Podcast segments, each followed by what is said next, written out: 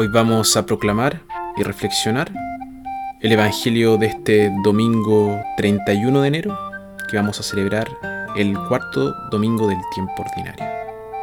Evangelio de nuestro Señor Jesucristo según San Marcos. Llegaron a Cafarnaúm y Jesús empezó a enseñar en la sinagoga durante las asambleas del día sábado.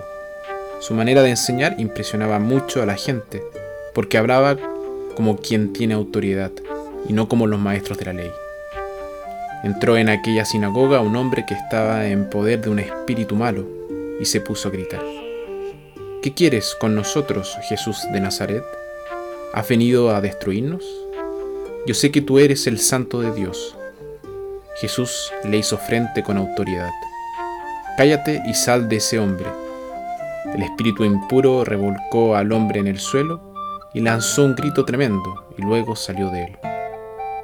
El asombro de todos fue tan grande que se preguntaban unos a otros, ¿qué es esto? ¿Una doctrina nueva? ¿Y con qué autoridad? Miren cómo da órdenes a los espíritus impuros y le obedecen. Así fue como la fama de Jesús se extendió por todo el territorio de Galilea. Palabra del Señor.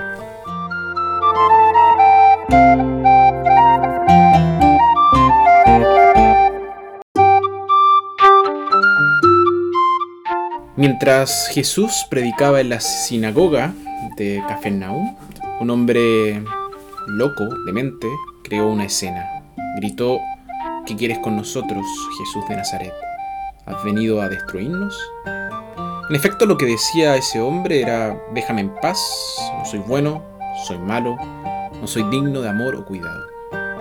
Es un grito que escuchamos más de una vez en el Evangelio de personas que creían estar poseídas por demonios no te metas con nosotros, déjanos solos, no intentes cambiarnos.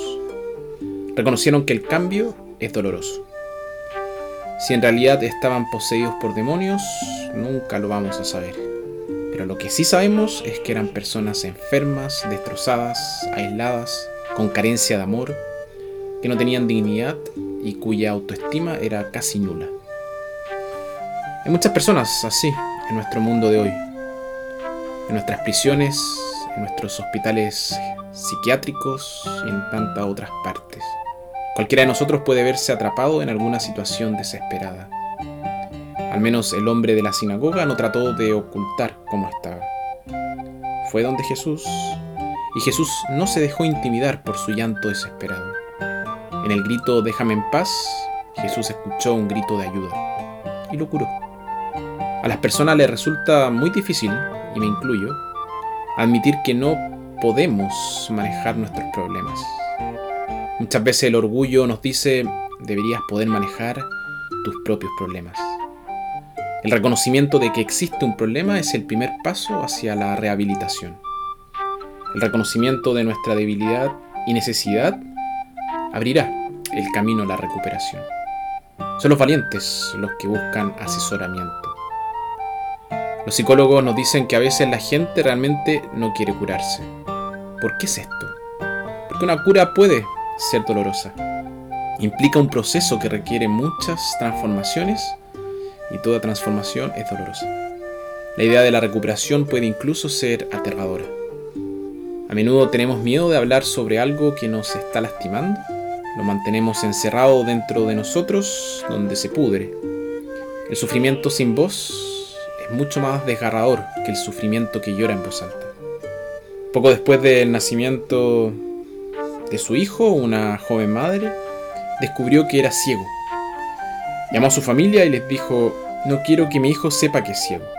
Insistió en que a partir de ese momento todos deberían evitar usar palabras como luz, color y vista. El niño creció creyendo que era como todos los demás hasta que un día una niña extraña saltó el muro del jardín y usó todas las palabras prohibidas. De una manera, la historia simboliza gran parte de nuestro comportamiento. Todos buscamos ocultar lo extraño y doloroso y actuar como si las cosas fueran normales. Actuamos como si no tuviéramos problemas, incoherencias, dolores, heridas y fracasos.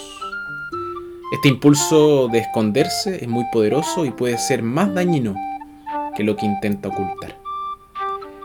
Cuando tenemos el valor de poder afrontar nuestros problemas, tenemos a nuestra disposición nuevas energías creativas.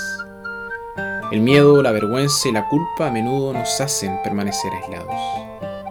Es mostrando nuestras heridas, dejándonos tocar y ser tocados es cuando somos sanados. Es en nuestro quebrantamiento, en nuestra herida, que Dios nos sana. Si es que nosotros le damos la oportunidad. Thank you.